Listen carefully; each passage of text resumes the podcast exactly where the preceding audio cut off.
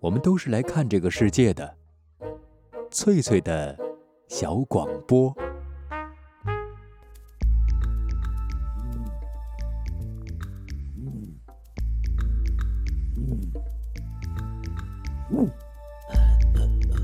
寻访华夏文明，感受自然美景，探索过去的足迹，畅想未来的星空。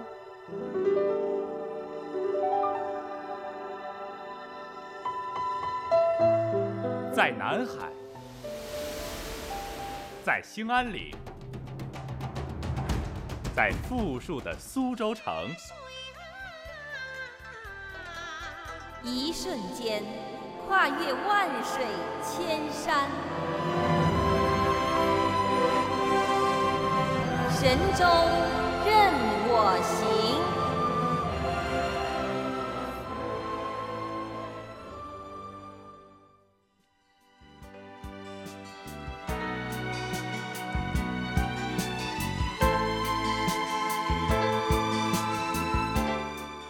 收音机旁的各位游侠，晚上好！欢迎收听我们共同关注的《神州任我行》节目，请您每天晚上的十八点零五分到十九点锁定中波六六六调频九零点六，冯翠与您空中有约。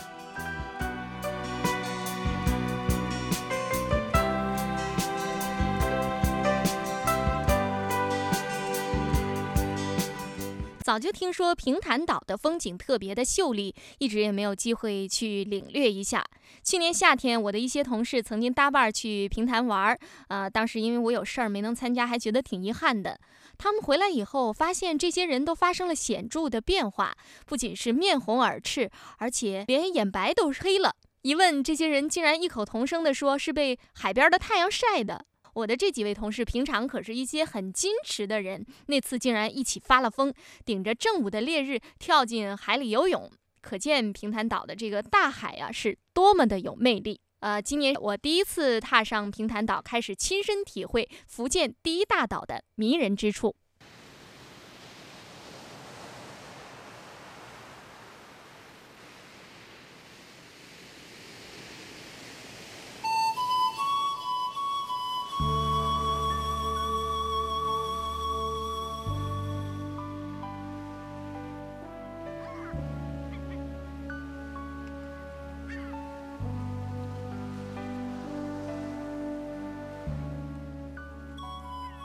平潭县位于福建省的东部，离福州是一百二十八公里。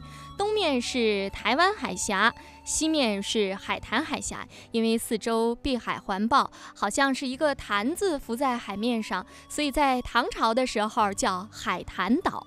又因为岛上的最高山君山常年是东来蓝气弥漫，蓝气的蓝是大山的山字下面一个台风的风字，也就是雾气的意思，所以平潭岛还有个别名叫蓝岛。平潭岛最棒的旅游资源应当是那里的海滨沙滩，像远近闻名的啊长江澳、海坛湾。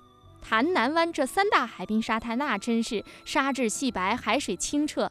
其中，海潭湾和潭南湾的沙滩长度都在四十公里左右，是目前国内发现的最大的天然海滨浴场。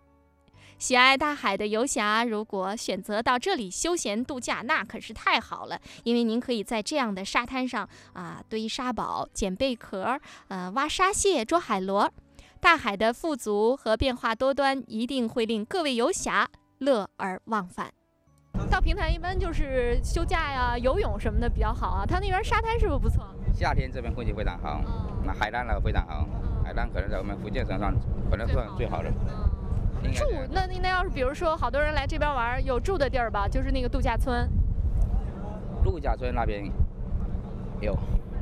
一般都住在城里面，对离城里不远，就几公里路程。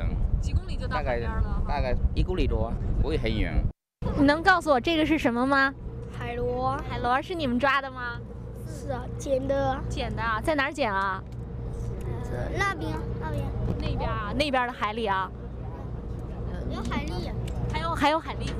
不是，嗯，这个东西好吃吗？很好吃，真的呀？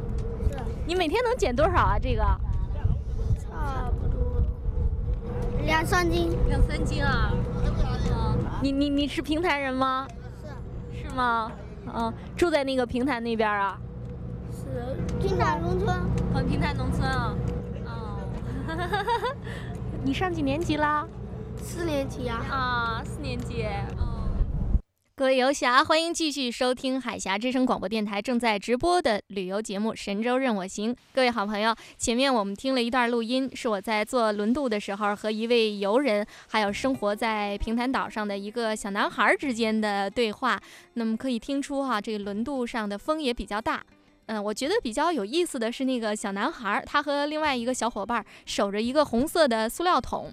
啊、里面装的自然是他们的战利品，一种个头非常小的黑色的海螺，他们管它叫海螺哈，我也不知道是不是海螺，因为当时啊轮船晃的挺厉害的，当然这是我个人的感觉，因为平常我也很少坐船，所以船稍微的晃一晃，我就开始心慌了，也忘了问他到底在什么样的地方、什么样的海滩可以挖到这么多的海螺。收音机旁的各位好朋友，是不是觉得冯翠很贪心？不仅要到那儿去玩儿，居然也想啊、和当地的渔家孩子一样啊、把那儿的这个海产品都搜罗到自己的桶里面来。其实每一个到海边玩的游侠都想尝一尝口味地道的海鲜。我的几位同事就是经受不住诱惑，在轮渡上就开始疯狂的采购。可是结果呢？结果呀，并不如意。所以冯翠要提醒各位游侠，嗯，如果在轮渡上有人向您兜售红鲟呢、螃蟹什么的，不管这个价格怎样诱人，不管他们看上去个头有多大，呃，都请您三思而后行。除非您特别识货，有十足的把握，不然的话，冯翠还是想说，一定要慎重。朋友，你今天就要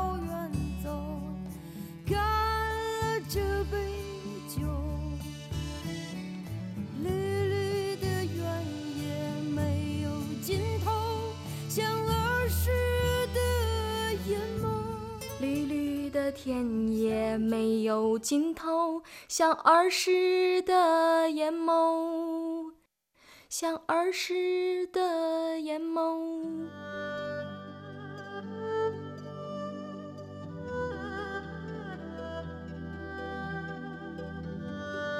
当匆匆的脚步流逝了你的灵感，当繁忙的工作凝滞了你的笑容，你需要阳光、森林、异域风情。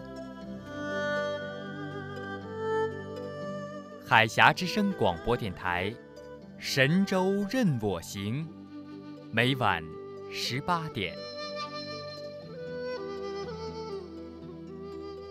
绿绿的田野没有尽头，像儿时的眼眸。各位游侠，刚才我们领略了平潭岛的海滨浴场，那么下面冯翠想给大家介绍介绍神秘的三十六角湖。平潭有十处景观，其中以三十六角湖历史最为悠久。据史书记载，早在唐代，当时的朝廷就在这里放养名贵的马匹。到了宋代，岛上设立了牧马监，是专管马业。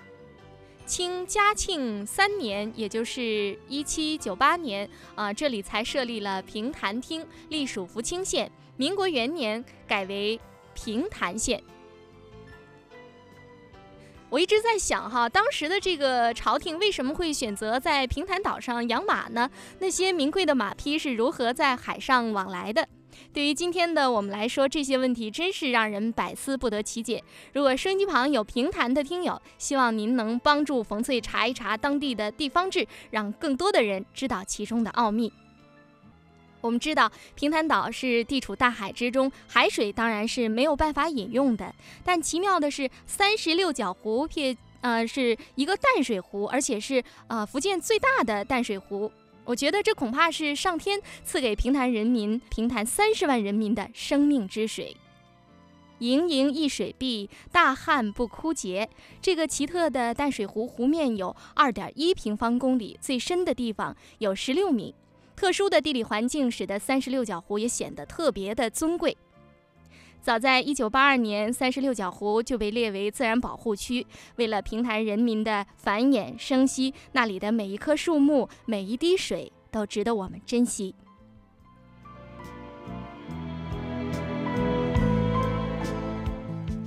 么珍贵的一个淡水湖，却起了一个非常古怪的名字——三十六角湖。角呢，就是呃腿脚的那个角。我第一次听到这个名字，也和各位游侠一样，觉得真是有点莫名其妙。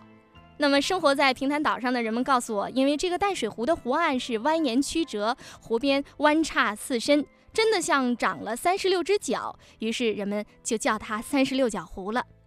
名字是怪了一点儿，不过古怪的名字也有着显而易见的好处，起码可以让所有听说过它的人都把它牢牢记住。了解了三十六角湖的由来，新的疑问又接踵而来了：为什么在大海的中央，呃，这么一个小岛上会出现一个很大的淡水湖，而且是福建最大的淡水湖呢？这个问题，我觉得我先请收音旁的各位游侠啊思考一下，随后再告诉您其中的奥秘。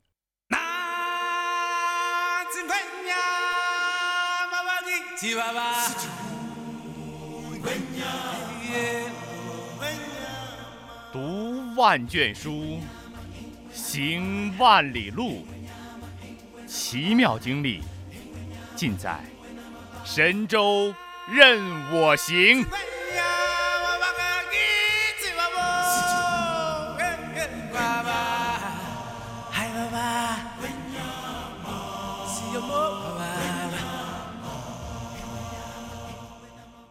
各位游侠，三十六角湖的确是一个风光很奇特的地方。要是您沿着湖岸一路走来，可以看到各种奇特的岩石，啊，蘑菇石、风洞石、海石石。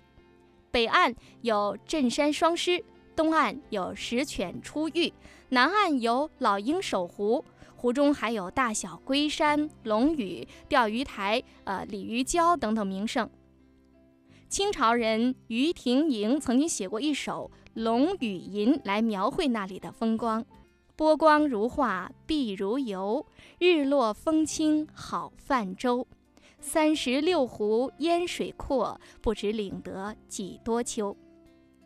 从这首诗中，我们可以了解到，当时的人们在推测三十六角湖未来的命运，就像今天的我们对过去发生的一切充满了好奇。现在我觉得是到了揭开三十六角湖形成之谜的时候了。那么根据这个特殊的地貌，我们可以推断出那里原来啊并不是一个淡水湖，而是一个海湾，后来逐渐演化为细湖。可能有人要问，什么是细湖呢？就是浅水的海湾的湾口被泥沙逐渐的淤积，成为沙嘴或者是沙坝，这样呢，这个浅水海湾就变得封闭起来了，逐渐与海洋隔离，变成了一个咸水湖。地质学家叫它为细湖。后来，随着路上淡水的不断流入，湖水慢慢淡化，形成了今天的三十六角湖。这就是大海中央的小岛上出现了一个淡水湖的真正原因。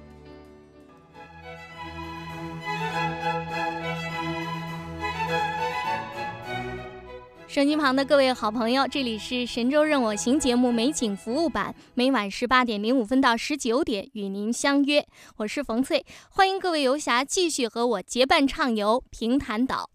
平潭岛的海蚀地貌是天下奇观，值得各位游侠仔细的品味。不信您听，我在平潭岛又有了新的发现。好玩的地方很多啊，好玩的地方还有一个。我那边的一个一个我们世界的那个，我们我们这个可能说全球独一无二的一个石排羊。石排洋对，是两块，是两块大石头。哦，就是海里的两块石头。对，好像就在这里这里面，就像一个船一样，船房一样。各位听友，我是冯翠，我现在是在这个平潭岛的这个石排洋景区。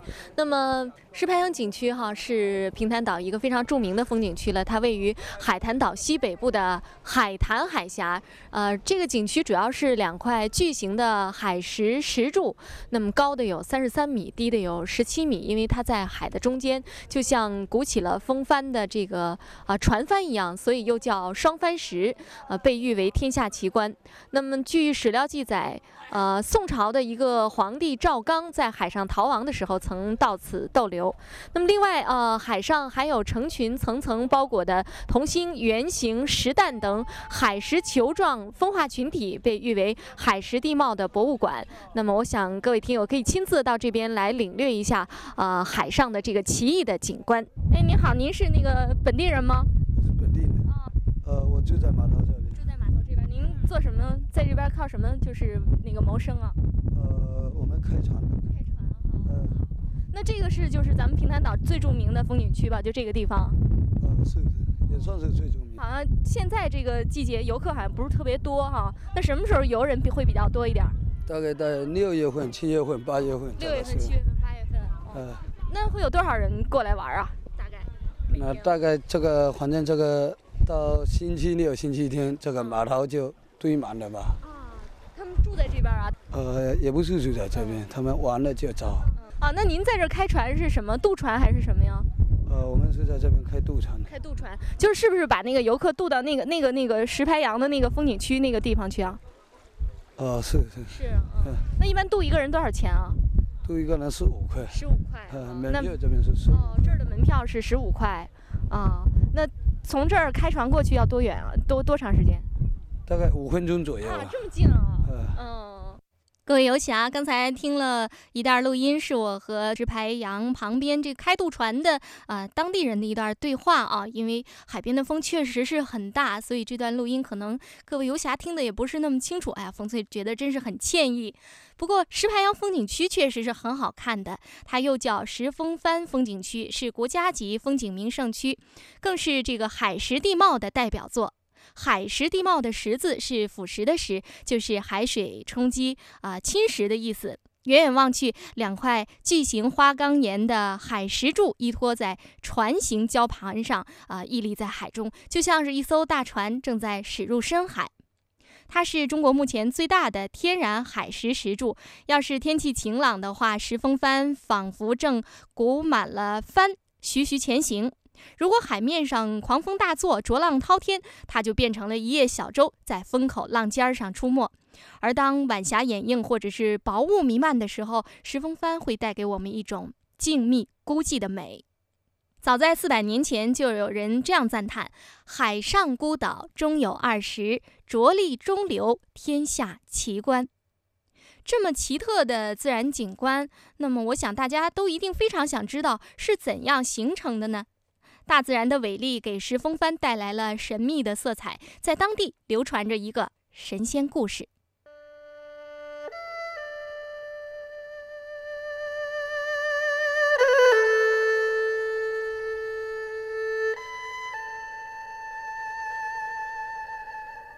从前的海坛岛卢阳浦年年风沙成灾，十分的荒凉。很久以前，有一个孩子无父无母，与嫂子相依为命。他自幼喜欢剪纸人、纸马，自己还喜欢装成是带兵出征的皇帝模样。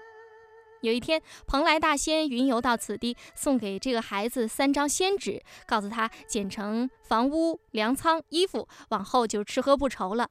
可是小孩心想，百姓过得这么苦，啊，罪在皇帝，于是就把仙纸剪成了士兵、战马、刀剑，想要杀掉皇帝。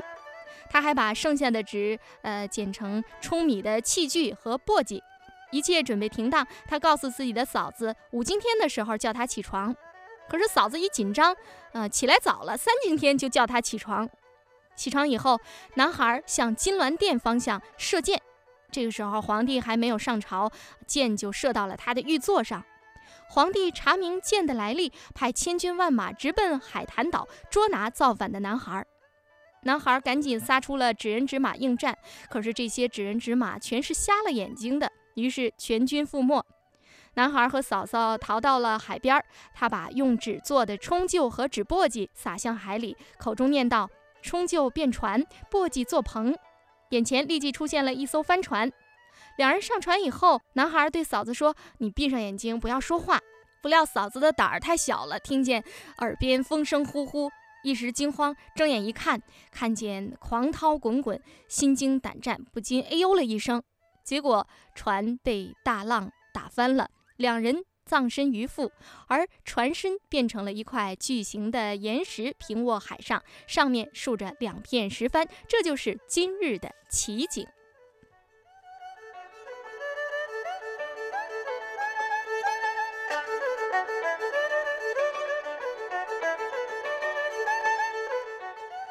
这只是一个民间传说。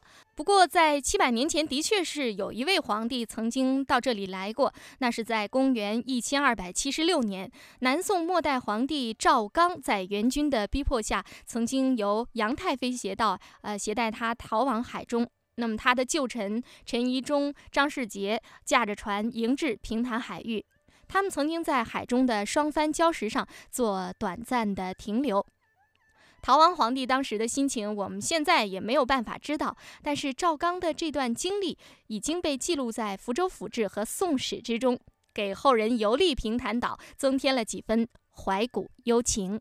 那么双帆石到底是怎么形成的呢？升机旁的各位游侠肯定觉着很着急哈。冯翠说来说去只是讲了个故事，也没有告诉大家其中真正的原因，还是卖一个关子。我们稍微休息一下。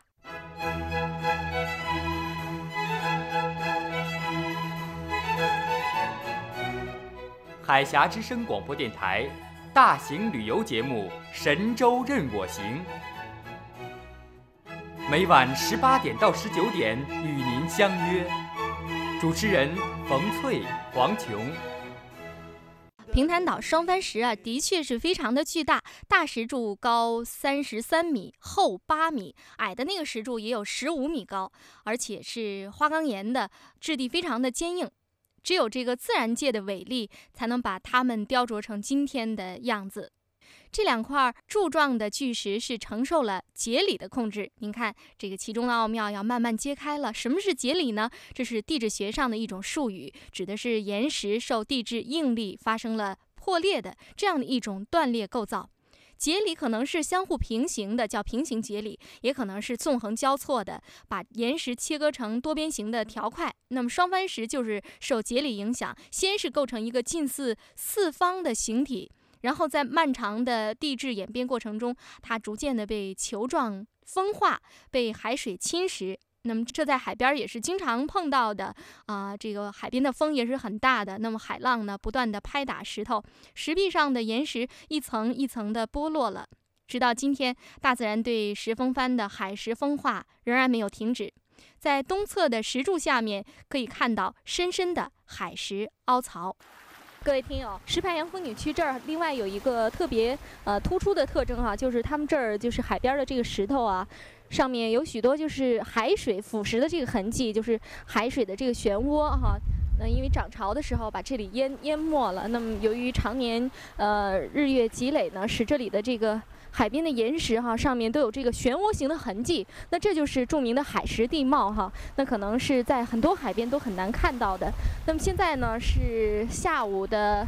三点多钟哈，那么这个时候啊，日光还是比较刺眼的。我想收音机旁的各位听友哈，可以选择夏季到海边来玩，可以在海里游泳，也可以到那个远处的这个石排洋风景区哈，坐船过去看那儿的观赏那儿的那个风景，呃，也可以欣赏这里独特的海蚀地貌。呃，尤其是傍晚的时候啊，我相信这里会更加的美丽。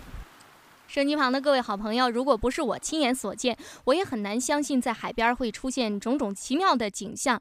我觉得平潭岛的大海简直就是一个伟大的艺术家，留下了太多大手笔的作品，让我们叹为观止。在海坛岛王爷山南麓，还有很多海蚀地貌组成的奇妙景观。各位游侠如果到平潭岛上来玩的话，一定要亲自去饱一饱眼福，因为那里被称为东海仙境。东海仙境有一个巨型的海蚀竖井，井口是椭圆形的，直径大概有五十米。四十几米深，井壁的底部朝东的方向有三个洞口，可以直接通往大海。那么小船可以在这个洞口出入啊，进到这个洞口之中。涨潮的时候，海水会流入井中啊，翻腾激荡。